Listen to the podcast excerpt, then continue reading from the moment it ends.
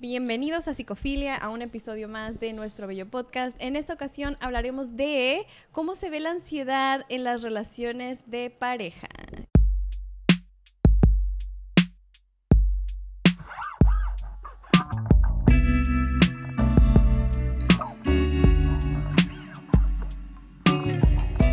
Bueno, ahora sí comenzamos. Hola, hola a todos, ¿cómo están? Ay, de hecho sí, ¿verdad? Bienvenidos. Vi el intro y no presenté a mi querido amigo, colega, hermano, como lo digo en los episodios, Ricardo, Ricardo Ramírez. Ramírez. Muchas gracias, amiga, compañera, hermana del alma, Gracias, colega, sí. psicóloga Paulina Sánchez. Otro aplauso. otro ¿Cómo aplauso. estás, amiga? ¿Cómo andas, la verdad? La verdad, oiga, fíjense el día de hoy. que nos vamos a sincerar, nos vamos a abrir, confesándonos. Y yo llorando así Sí. todo el rato. Eh, de hecho, hoy es un episodio un poquito especial porque casualmente se, se juntaron dos cosas. La primera es que ¿Y yo qué? ¿La casualmente luna? no. La primera es que casualmente no andamos así como que al 100, ¿verdad? Pero Sí. nos pasó a los dos, no sé qué tan conectado, conectados, Se perdón, estemos. sincronizaron nuestros ciclos. Sí. sí, ¿por qué? Adivinen qué. Pues Adivinen es que, qué, adivinen me qué, hoy me bajó, entonces ando de la fregada. Así de que... ¿Y a ti? ¿Y a ti? A mí también, me ¿También? bajó. Vamos a decir que también estoy en mi periodo. no sé qué está pasando con mi vida, pero ando en, en- en- En hoy particularmente, Sí, ¿no? con Como una que, energía ay, baja. sí, no sé, ya sí es este rollo de la cuarentena, la pandemia, este, las, los asuntos de eh, existenciales, emocionales, mentales, físicos, de todo un poco, como Claro. que, ay, hoy era, hoy es sábado, Sí. estamos grabando en sábado, entonces como que era un día de que, como que tengo ganas de quedarme todo el día en la cama, pero dijimos, no, vamos a bañarnos, arreglarnos y hay que grabar. Exactamente. Nos va a ayudar. Y aquí el- estamos. No, claro, y así le vamos a seguir. Porque de hecho dijimos, bueno, pues también fluir, ¿no? Nos ayuda, Sí, sí. nos sea, ayuda. Y compartirles a ustedes también es súper terapéutico. Así que Exacto. no se preocupen, ahorita vamos a agarrar pilas, ¿eh? Solo sí, estamos por ahí un entrando en calor. emoji de buena vibra. de, Tú puedes, Ricardo, eres el mejor. Te amo. Te ves sí. guapísimo hoy. Ah, el ego, por favor, a mi favor, amigo. Un poco. Y la segunda razón es porque este tema en particular sí nos mueve a nivel personal. ¿Tú ¿verdad? crees? Sí. ¿Crees que tenga que ver con esto? Eso no existe, amiga. Claro, claro que sí. Confiésalo. no ya. existen esas cosas. No existe. Como ustedes bien saben, nosotros tenemos comportamientos, rasgos, trastornos. Funcionamiento, estructura ansiosa. sí. Entonces, este tema en particular, creo que aparte de que nos mueve, para nosotros es súper importante y es también por eso que dijimos, no, sí, hay que grabarlo. Sí, porque sabemos que muchas personas también comparten este sentimiento con nosotros, el que a veces es bien frustrante sentirnos así y que impacte en nuestra relación de pareja, la verdad sí te bajonea bien cañón. Entonces Mucho. queremos poder aportarles un poco de tanto el conocimiento que tenemos respecto a la ansiedad y cómo se manifiesta en, en el amor, en las relaciones de pareja, como también un poco esta parte de compartir, ¿no? que, que nosotros siempre nos gusta hacer de vez en cuando. Siempre nos gusta hacer de vez en cuando. ¿Qué onda ahí? Ay, Dios mío. Andamos mal. Sí, andamos mal, disculpen. De compartir y abrirnos y, y también exponerles que pues los entendemos. Que somos humanos. Sí, y que es parte de lo que nos motiva mucho a hacer el podcast, el poder ayudar eh, y ser ayudados en el proceso. Exacto. De ayudarlos a ustedes. Esto no tiene nada que ver con nosotros. No, para nada. Y yo llorando en todo el episodio. Sí, la lagrimita. Pero bueno, amigo, ¿tú, tú qué, qué, es, qué om- comentas? ¿Qué esperas de este episodio? ¿Cómo te Amiga, sientes? espero que logremos sacarlo. Sí.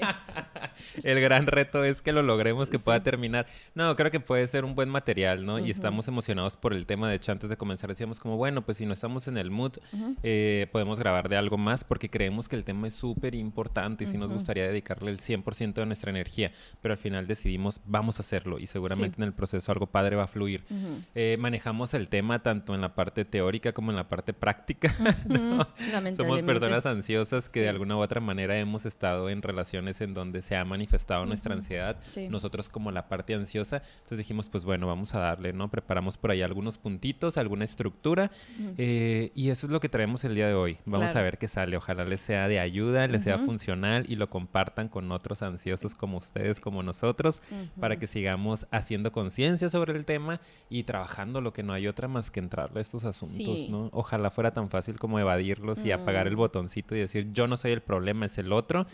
Pero parte de lo que queremos en este proyecto y en este podcast es elevar la conciencia, ¿no? Y la autoconciencia principalmente, como darme cuenta de qué onda conmigo y qué puedo mejorar en mí. Por supuesto. Supuesto. Y el proceso es complicado, complicadísimo, pero posible. Entonces, y por ahí empezamos, entonces esperamos para allá vamos. algo. Sí. Saludos nada más rapidito a Belén que nos mandó la idea. Muchísimas gracias por mandarnos la idea. Saludos. En Instagram y, sí, y síganos en Instagram. Sí, y en Facebook. Sí, también. Psicofilia Podcast. bueno, primer punto, que creo que de este es el que se derivan los otros dos, que son ya, dos los puntos, así sí. como así, amiga. Qué Sí, es que yo creo que la introducción es Ya este vi. primer punto. Ah, sí, sí. O sea, el, el hablar de qué es lo que ocasiona eh, y, y qué parte, de ahí parte todos estos comportamientos y que vamos a estar ejemplificando en el episodio, ¿no? El tema central de cuando tú, tú eres una persona ansiosa y se manifiesta muchas veces en tus relaciones de pareja, tiene que ver con una idea que tenemos a veces muy metida de insuficiencia. ¿ok? Entonces, para mí esa es la introducción, para poder hablar de los ejemplos que traemos y de dos puntos y dos comportamientos en particular que creemos que son muy comunes, eh, tenemos que empezar hablando de ese sentimiento de insuficiencia, ¿no? ¿Y por qué? Antes de empezar calentábamos un poco y hablábamos de por qué es que de repente ese sentimiento de insuficiencia es tan fuerte en las personas con ansiedad, ¿no? Platicabas tú un poquito que puede deberse también a la historia, ¿no? Y que en tu Claro. historia de vida puede hacer que se detone eh, esto en tu personalidad, que no te sientas suficiente. Exacto.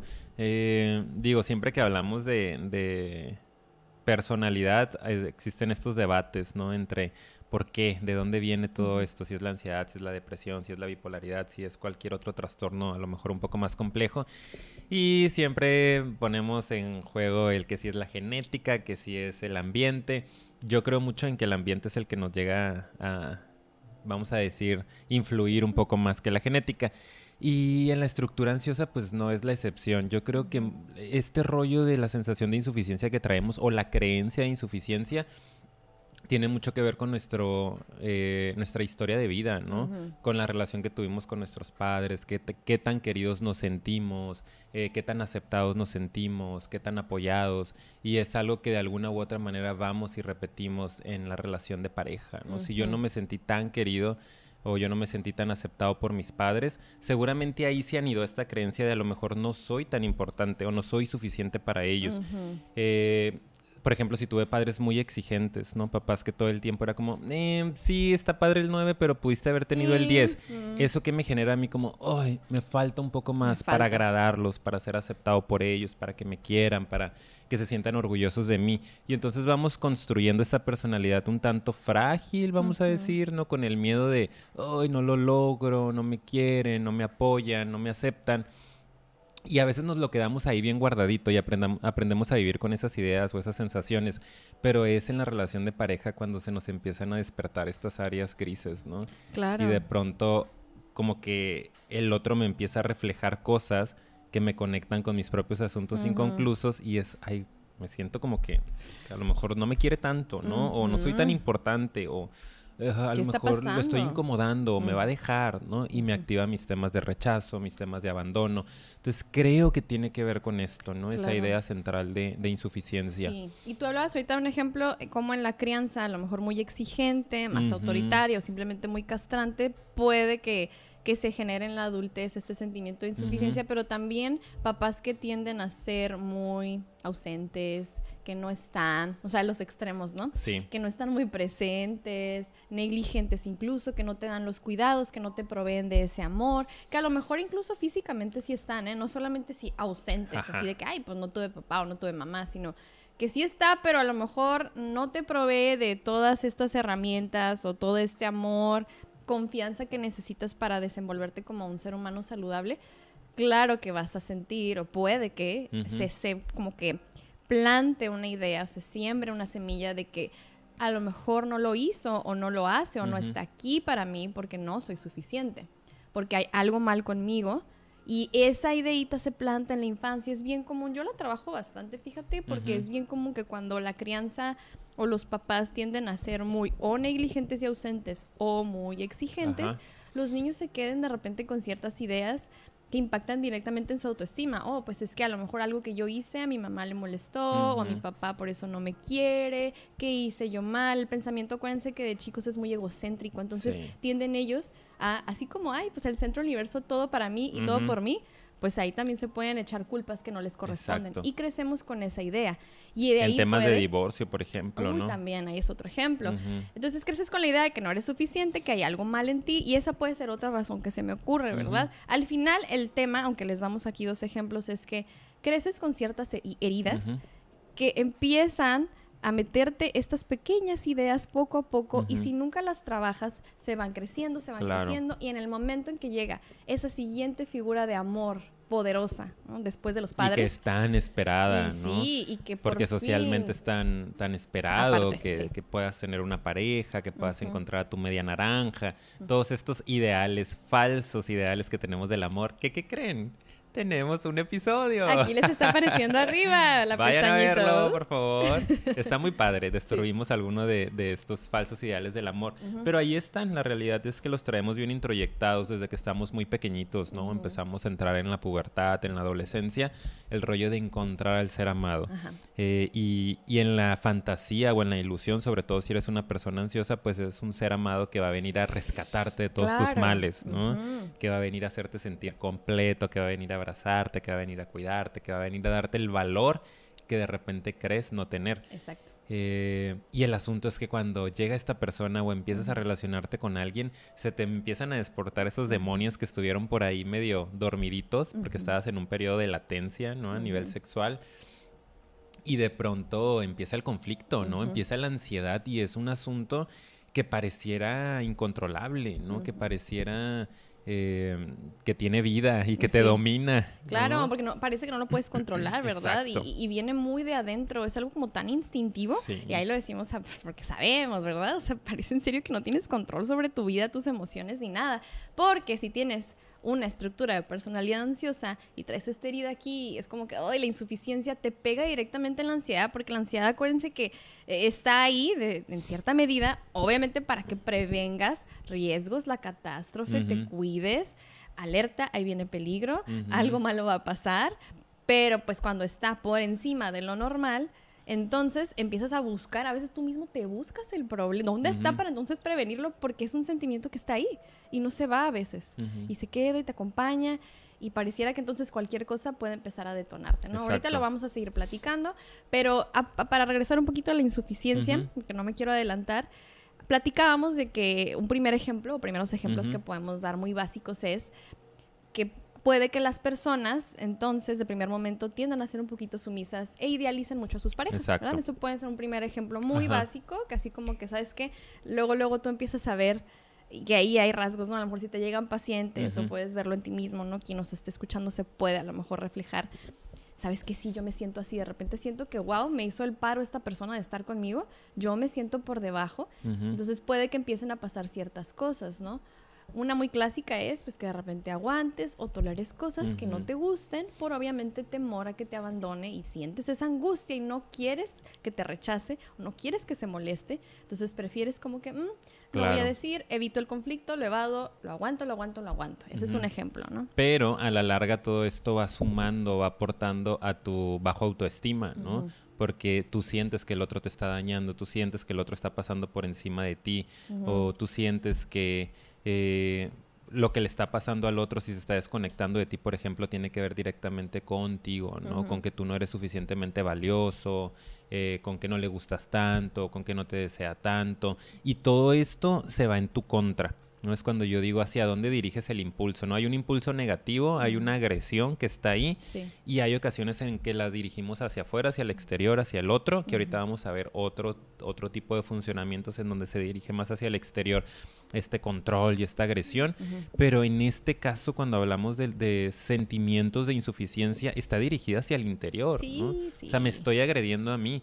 Al fin y al cabo, el pensar que no soy suficiente ya es una agresión contra mí mismo, Sí. ¿no? Ya aporta a mi baja autoestima, ya me debilita, ya me pone triste, ya me pone ansioso, ya aumenta mis miedos, ¿no? Mi paranoia eh, al abandono, al Ujú. quedarme solo, al no encontrar a alguien, etcétera. Entonces, es como para que ustedes puedan ubicar un poquito a qué nos estamos refiriendo. Y, y pregúntense si en algún momento han sentido esto, ¿no? Ujú. Eh, si tenemos por aquí es, personas que nos escuchan que tengan este funcionamiento ansioso, seguramente en algún momento en sus relaciones han sentido como que, oye, sí, y si no soy suficiente para el otro, y, O- y y si me si- falta algo. Sí, o, o si no estoy haciendo lo suficiente. Ajá. Entonces, ¿qué pasa a veces? Perdón que te interrumpa, no, pero no. si no, o sea, esto que estás diciendo está súper interesante, ¿no? Que te empiezas a cuestionar y hablas de duda, ¿no? De que las personas empiezan a dudar. Y a veces lo que pasa también cuando esto está muy dirigido a yo, yo soy el problema y de verdad estoy muy enganchada con eso, eh, es que, o sea, como que te entregas, te pones de tapete a veces. Exacto. Porque no, nada es suficiente, nada. Y tú sigues sintiendo ese vacío de que tú no eres suficiente, entonces lo das todo y te olvidas hasta de dejar algo para ti. Oye, ¿te quedas vacío? Sí, completo. Sí, sí. Llorando. Que Espérenme, corte. se cierra la pantalla. y volvemos ya bien Sí. maquillados. Con los ojos rojos, ¿no? Tuvimos un, un pequeño problema técnico. Ay, no. No, pues es que a mí me ha pasado. Yo ahorita aquí me destapo, ¿eh? A mí me ha Claro. pasado. Este, mm, A mí me pareja, nunca, ¿no? ¿eh? Ay, por favor. Ay, mijo. Por favor. Que saquen los screenshots, por Ay, favor. no. no me hagas eso, amiga. Vas a destruir mi carrera profesional. Mi imagen. mi imagen pública. Ay, bueno, pero es que No. sí, lo hemos sentido, ¿verdad? Claro, no, vez, sí, no. Canijo. Este. Y ahorita que utilizabas este, esta analogía, ¿no? Del ponerte de tapete, es algo que yo utilizo mucho con mis pacientes Sí. y lo he utilizado conmigo mismo cuando ha sido necesario. eh, varias veces en mi vida. Ah, no, no es cierto tampoco. ¿eh? Sí, sí. Eh, yo así de que, eh, acomodando el cable. no, la parte en la que es como te estás poniendo de tapete. Perdón. Perdón. Si nos están escuchando en. Spotify, vayan a YouTube, por favor. Para que vean Sí, mi ansiedad. por favor. Este. No, sí lo he utilizado bastante con mis pacientes, ¿no? Como digo, es que te estás poniendo de tapete, o sea, estás poniéndote al servicio del otro para que Sí. el otro venga y se limpie los pies encima de ti. Y estoy pensando en varios pacientes en particular, en, en- en una chava sobre todo, eh, que está con una persona que, digo, y no se trata de criticar al otro, decir el otro es un agresor, entendemos que el otro es un ser humano que también está teniendo sus batallas, pero hay veces en que las personalidades no hacen clic. ¿no? Entonces este chavo no hace clic con ella, la ha abandonado varias veces, pero ella sigue estando ahí queriendo que, re- que regrese con ella, ¿no? Y que regrese. Y el hombre de repente tiene sus bajones y entonces la busca y ella lo acepta. Y es lo que yo digo, te estás poniendo de tapete. O sea, porque sabes que va a venir, se va a limpiar los pies, ¿no? Y luego se va a volver a ir cuando se sienta bien. Y tú te estás agrediendo al aceptar que eso se repita, porque tú sabes que ahorita no puedes lidiar con su personalidad y que él no puede lidiar con tu ansiedad. Por ¿no? supuesto. Entonces ahí es donde decimos, ojo, tenemos que ser muy cautelosos con cómo estamos o hacia dónde estamos dirigiendo esta sensación de insuficiencia. Y por supuesto que no es adecuado ni agredir al otro, pero tampoco agredirte a ti mismo. Claro. Y tenemos que entender, creo que parte de lo que quiero este, dar a entender en, en este punto es que hay veces que no vamos a ser, mm, no vamos a poder empatar con el otro y no vamos a poder funcionar con el otro y también es saludable aceptar eso. ¿no? Claro, Y si sí. la ansiedad o la sensación de insuficiencia está siendo demasiado grande, pues hay que buscar otro tipo de soluciones, que puede ser, por supuesto, la ayuda profesional en pareja individual o a veces la separación, ¿no? Claro, y es que a veces la estructura de personalidad de uno y del otro engancha tanto en sus patologías y en sus ausencias que lo que hace es que te imposibilita crecer Claro. y a la otra persona también. Entonces pareciera que la relación los jala a los dos porque están justo enganchados en donde están sus ausencias y sus vacíos. Eso, la verdad, es muy destructivo. Hay relaciones y hay casos en donde sí se puede trabajar Claro. y tal vez sí pueden evolucionar, pero la verdad es que aquí un factor bien importante es cómo tú te estás sintiendo y si es más lo negativo, probablemente es porque ahí ya hay un foco muy, muy grande y rojo de que es poco probable, ¿ok? No, Claro. no, no soy adivina, solo es poco probable, estamos hablando de probabilidad, pero bueno, eso es en cuanto a, para no alargarme mucho en este punto, la parte de la insuficiencia, de cómo se va eh, o se ve muy autodestructiva, se va hacia adentro, tú te contienes más sumiso o sumisa. Pero está este otro extremo también, ¿no? Que es nuestro otro comportamiento, nuestro otro punto que traemos, derivado también de la insuficiencia, acuérdense, viene mucho de ahí. Vamos a decir que la Em, idea central que tenemos ándale, ¿no? sí. va a ser la insuficiencia. O sea, a nivel estructura cognitiva. Yo voy a sacar mi maestría en cognitivo conductual, que es algo que no uso mucho en la práctica, pero eh, cuando hablamos como de, del aparato cognitivo, siempre hay una idea que es la que va a estar detonando como los pensamientos automáticos negativos. Y vamos a decir que la idea central, que es lo que realmente se tiene que trabajar, es la parte de la insuficiencia. Pero de repente este es el nada más como la semilla que se plantó, ¿no? Y de ahí surge otros, eh, otras raíces que vamos ahorita a analizar eh, de otro tipo de ideas negativas que pueden surgir o automáticas y cómo se manifiestan en emociones y en conductas, ¿no? Que eso es muy interesante. Pero vamos a decir, la raíz o, la semilla principal, el núcleo, el problema está en creer que no somos suficientes. Exacto. Y de ahí se vienen estos otros dos puntitos, ¿ok? Eh, primero de ellos, amiga, son los celos y la necesidad de control. mira, ahí es donde me empieza a rascar yo. Ahí, sí, sí, ¿Qué es eso? ¿Cómo los celos? a ver, ¿cómo que es eso? No entiendo, ¿no? Eso es amor, ¿no? es o normal. Sea, pero es porque amas al otro, Claro. es que si no te celan, no te quieren. No te quiere, claro. Es como si no te pegan, no te quieren. Exactamente. Son ideas que tenemos por ahí que las usamos de, de chascarrillo ahorita, pero hay pacientes o hay personas que realmente las asumen como realidad, ¿no? El hecho de que tienes que celar al otro y, tienes que tener cierto control sobre el otro. Pero ¿por qué? ¿Por qué? ¿Por qué nos volvemos tan, tan celosos o tan controladores? Aquí es donde sí veo otra vez la ansiedad muy, muy clara, porque si volvemos al punto de yo tengo que prevenir, porque si, si soy una persona ansiosa, tengo que prevenir el riesgo, ¿no? Soy insuficiente, entonces aquí hay un riesgo, ¿verdad?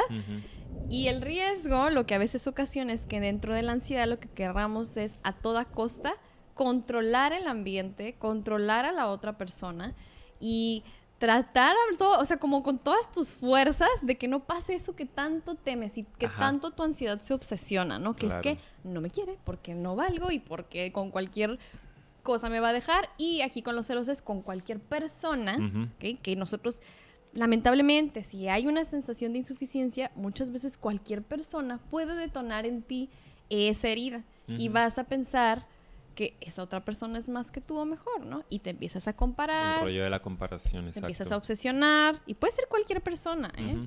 Pueden ser amistades, hay personas que hasta con familia, ¿no? Que si los primos, primas. hasta em, amigos, ¿no? O sea, en un asunto de, amigos, amigos, pues, como por qué está más con los amigos que conmigo, ¿no? este, son más importantes o valen más. Y aquí es cuando empezamos a ver que esta este impulso o esta pulsión por ahí negativa o destructiva va más contra el otro. Exacto. ¿no? Como querer agarrar al otro y objetivilizarlo, se dice, como volverlo en objeto. Objetizar, sí. Una cosa por el estilo, ustedes pónganos ahí cómo se dice. ¿Objetizarlo o objetivizarlo? Hablarlo. bueno, convertirlo en un objeto, verlo como un objeto y entonces hacerlo una posesión, ¿no? Que tiene que ver con el apego, como es que eres mío, ¿no? Tú ya me dijiste que me amas en algún momento, estamos en en una relación, necesito saber qué está pasando contigo todo el tiempo, tú tienes que estar conmigo y es donde empieza el control. Y acuérdense que los ansiosos en general, ahorita lo estamos utilizando en relaciones de pareja, pero en términos generales estamos muy enganchados con el control, porque vivimos en pánico, porque vivimos en... Exacto, en miedo. Acuérdense que los componentes de la ansiedad principalmente pues es este, el miedo, ¿no? La inseguridad, eh, la anticipación, la rigidez, de no poder flexibilizarnos o no poder fluir. y pues aquí se ve directamente, ¿no? Como estoy tan asustado y como el núcleo, ¿no? Como la semillita es que soy insuficiente, como yo creo que soy insuficiente, pues hay un gran peligro de que este hombre, de que esta mujer, de que mi pareja me deje por alguien más, alguien que va a ser mejor que yo, que sí va a ser suficiente, que le va a dar lo que necesita. Entonces, en mí está prever eso. Y como no tengo otros recursos para preverlo más que controlarlo, pues entonces comienzo con eh, dónde andas, qué estás haciendo, quiero verte todo el tiempo, quiero saber que estás aquí, quiero que estemos haciendo cosas todo el tiempo, importantes, interesantes, trascendentes, haciéndome... Ay, qué fácil lo estoy diciendo, ¿por qué? ¿Por qué será? Insistimos, qué bonito episodio. Revisar el celular, la última conexión y esas cosas que me han contado algunos pacientes. Claro, que, yo jamás he vivido, entonces pues no sé. Ojalá nunca lo vi, ¿verdad? Fake aquí, por favor. Este, Producción, qué falso. Algo que tenga que ver con su falsedad, por favor. no, no, no, no, no. no, pero yo es que también, o sea, lo decimos, repetimos, porque por ejemplo, a mí me pasaba mucho para poner un ejemplo aquí práctico, eh, en mis primeros años de relación, o sea, y primeros años, ¿no? Porque yo ya tengo bastantes años con mi pareja. Este, ¿Cómo? ¿Cómo le han hecho ya él? ¿cómo, cómo ya él? ¿Eh? Ahorita, ahorita va a hablar el novio ¡Que aquí. pase! ¡Que pase! El marido. Para decirnos cómo afrontar esta Sí, situación. aquí está presente El otro lado.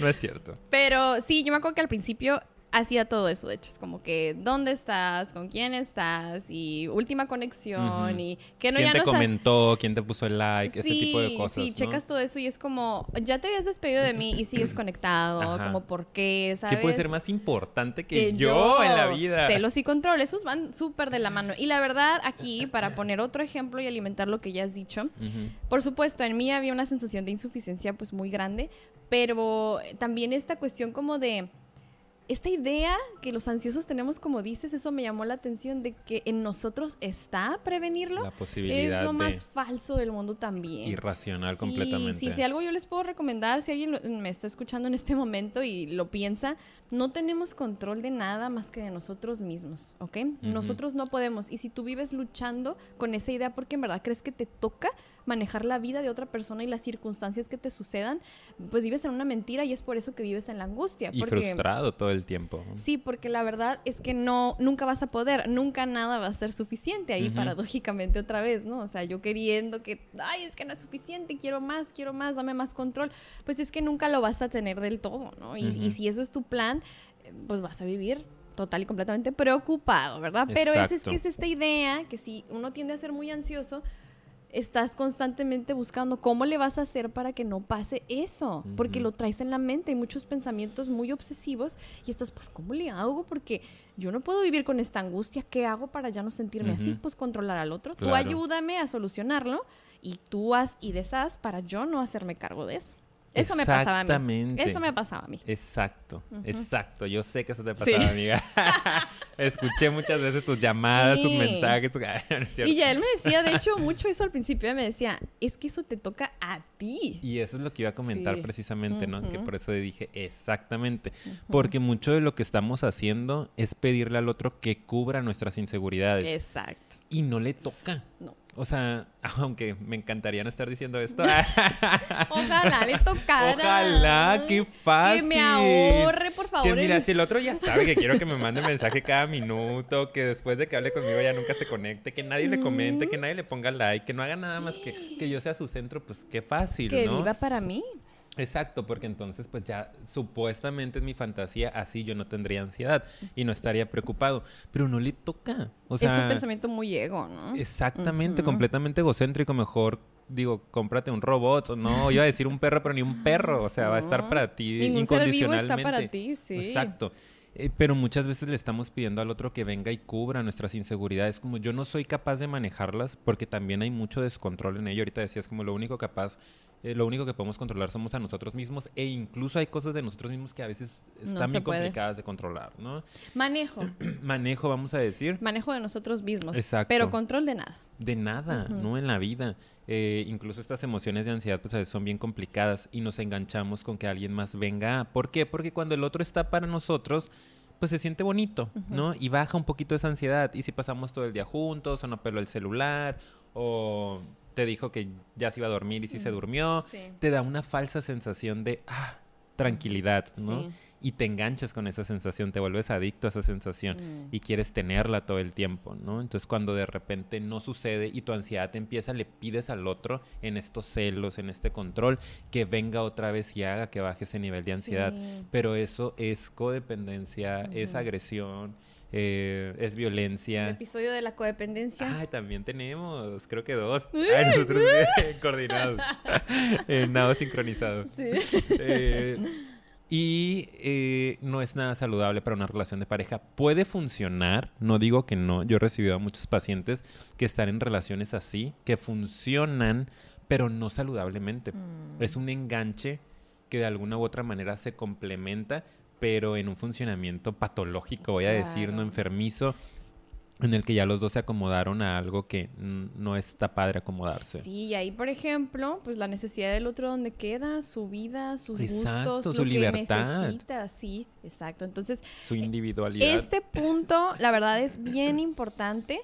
Eh, yo creo que hay, no, hay todavía muchísimos más ejemplos de eso ya dimos algunos, pero yo creo que ahí es donde lamentablemente encontramos la mayor parte de la violencia, ¿no? Sí. Esa parte es muy violenta y es lo que a veces los que tenemos ansiedad no entendemos. Y cuando caemos el 20 de que, wow, esto es un comportamiento bastante violento porque solo estoy pensando en mi necesidad y no en la del otro, es cuando de repente, uy, empieza también a, moverse mucho por dentro. Entonces yo también quería decir eso antes de cerrar ese punto porque sí es bastante violento. Sí, y creo que, que ahorita lo estamos pudiendo ver un poco más en las eh, mujeres, vamos a decir, creo que ya se empieza a mostrar un poco más esta parte ansiosa en las relaciones de pareja, pero es algo que se ha vivido durante muchísimos años, durante toda la historia de vida, disfrazado de machismo, ¿no? O bajo el machismo. O sea, que por tanta inseguridad que tenemos los hombres, por este tipo de educación que tenemos en el cual pues no se nos valida, no se nos hace sentir importantes, no se nos desarrolla la inteligencia emocional,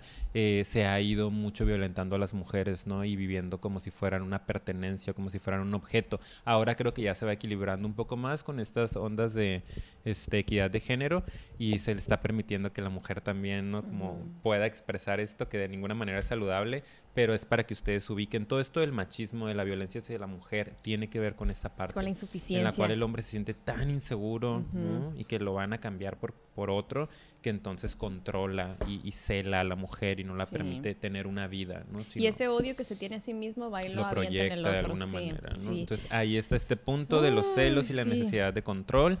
Eh, si se ubicaron por ahí, ya saben, hay que ponerle conciencia a ese punto para empezar a trabajarlo poco a poco. Sí, y si quieren trabajarlo poco a poco, los números están apareciendo en su pantalla.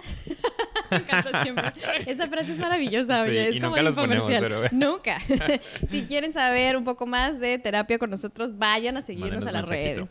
Sí, bueno, tercer punto que también... Y con eso cerramos, amiga. Sí, que también lo vemos mucho, amigo. ¿Cuál es? A ver, coméntanos, platícanos. Eh, pues no sé, amiga.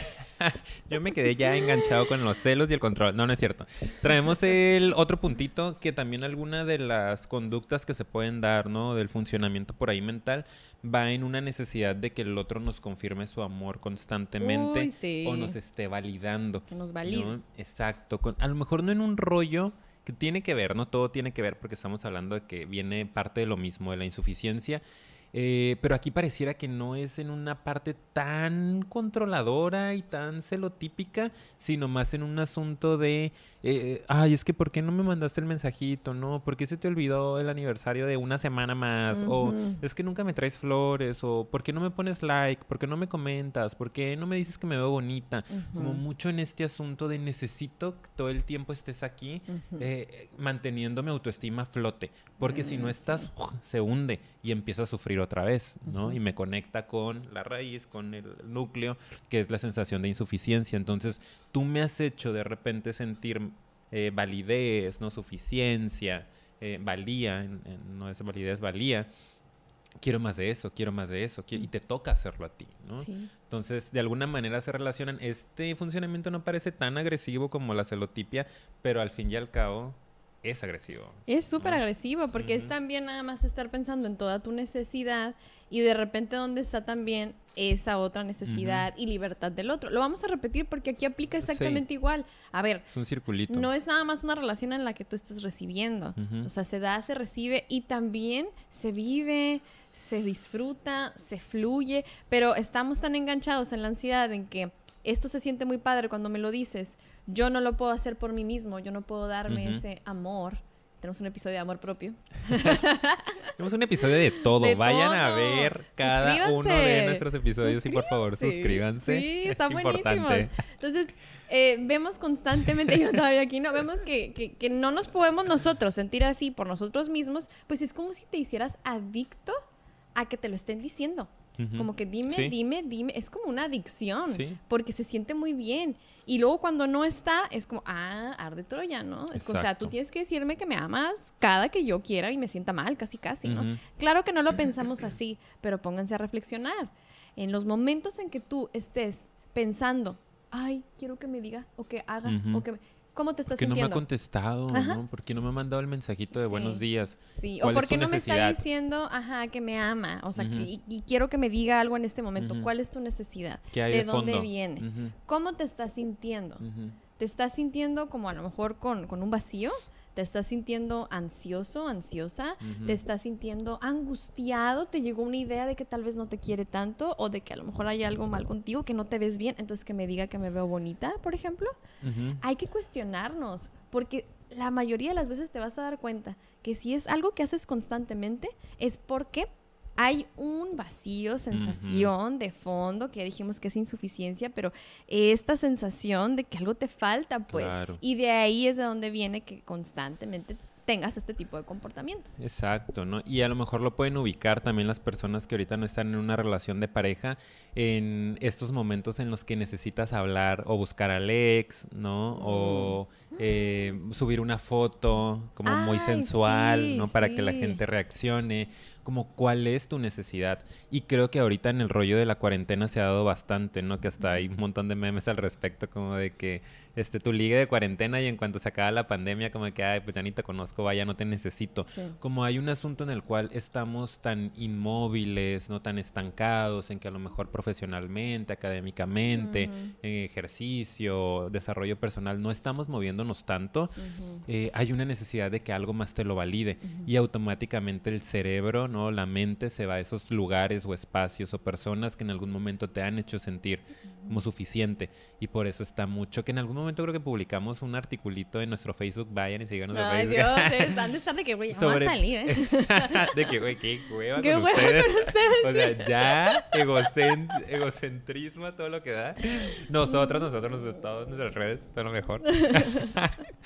este, donde, ¿por qué estoy pensando en mi ex durante la cuarentena? ¿no? Pues Mm. tiene que ver con estos episodios en los que me estoy sintiendo eh, insuficiente, poca cosa. Mm, etcétera, eh, etcétera. Entonces voy y busco algo o alguien que me ayude a levantar un poquito eso, pero fíjense y escuchen lo que feo se escucha desde afuera, ¿no? Qué Mm. irracional y qué dañino es, qué tóxico, vamos a- decirlo. ¿no? Sí, de hecho ahorita nada más voy a dar un ejemplo más porque me encantó que lo dijiste, esta parte como de subir la foto. ¿verdad? Claro. Y a veces subimos fotos o publicaciones con nuestra pareja, que es otro comportamiento de Ujú. necesitar validación y Claro. confirmar el amor. Y a veces no se lo pides directamente a tu pareja.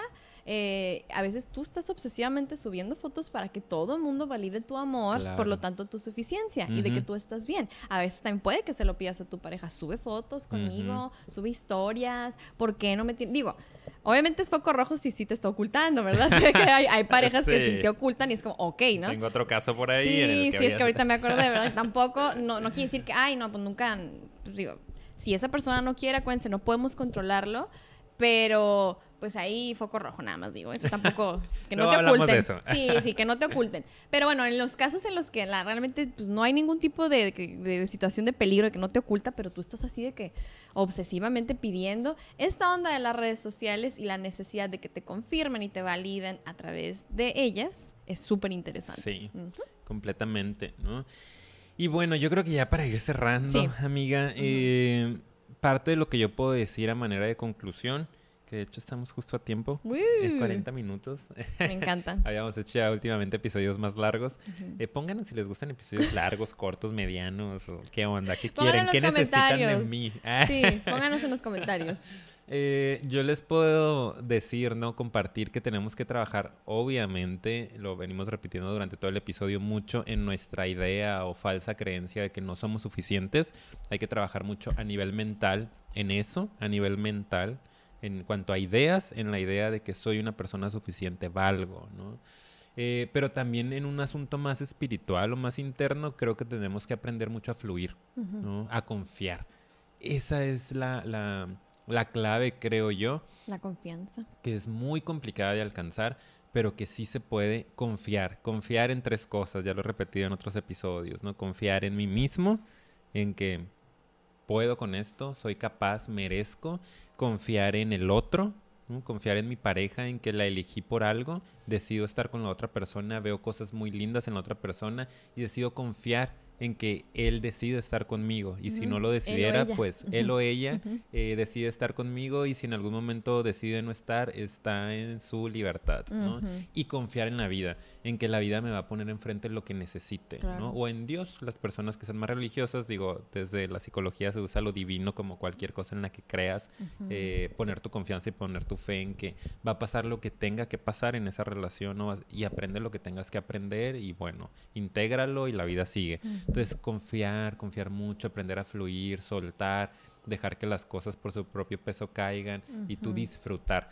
Porque muchas veces por vivir en la ansiedad nos perdemos cosas muy padres de la relación y ni siquiera aprendemos y terminamos súper frustrados la relación, odiando al otro, Cansados. exacto, y victimizándonos nada más, ¿no? Y no aprendiendo y repitiendo el patrón por consecuencia. Entonces hay que fluir, hay que elevar la conciencia y Y creo que nada más. Sí. No lloré. ¡Ah, qué bien! Y yo tampoco.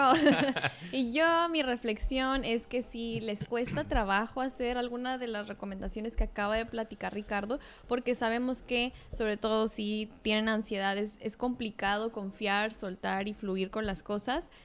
Mm, Es completamente válido que de repente no tengamos las herramientas, acudan a psicoterapia, Claro. ya saben que también siempre lo decimos, Ujú. súper importante. Yo creo que tanto Ricardo como yo, que les dijimos que lo hemos vivido, podemos decir que el trabajarlo en terapia fue clave para entenderlo y poder superarlo. ¿no? Sí. Y que aunque sí sigue siendo retos actualmente, porque pues la ansiedad uno tiene que siempre estarla manejando, de repente te agarra en curva, ¿eh? Sí. pero la detectas y tu calidad de vida se vuelve súper mejor. Sí. Entonces, en Vives verdad... más tranquilamente. Sí, en verdad, no tengan pena ni sentimiento así como de, ay, no, pero es que cómo va a ir a terapia. Estos temas son súper importantes. Ni tampoco le resten importancia, porque sí es un tema que a la larga, a lo mejor no está tu ansiedad en un nivel súper grave, pero a la larga desgasta mucho, ¿no? Y puede dañarte mucho a ti, al otro y a la La relación. Entonces, pues, ¿para qué esperar a eso? Ándale, ahí está. Muy buena reflexión, amigo. Nada, más. Me retiro. Sí.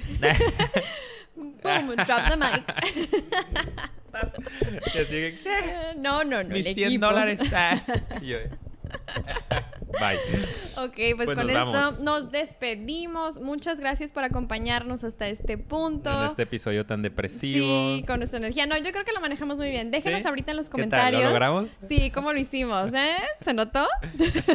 ¿Les funcionó? ¿Les gustó? Sí, ¿quieren ¿Sirvió que de hagamos algo más? que hagamos el esfuerzo? Sí, o no sé si quieren algo más de este tema, pues pueden poner sus preguntas. A lo mejor hacemos un en vivo, a lo mejor otro episodio, Mm, quién sabe. ¿no? claro, me Ahorita gusta. muy abierta estoy.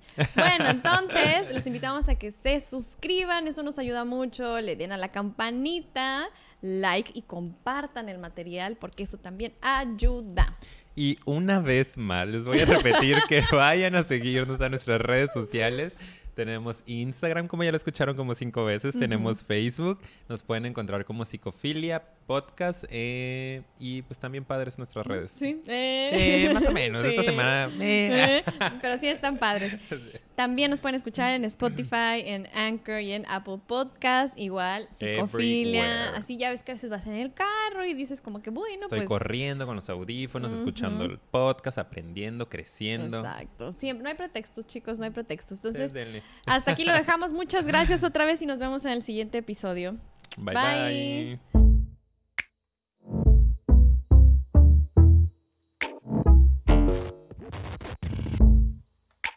Waiting for the time to pass me by. Uh, uh. Binging in my sentimental mind. Uh, I, Damn. I'm still holding my feelings in. I'm still wondering if you care. Always taking so for granted.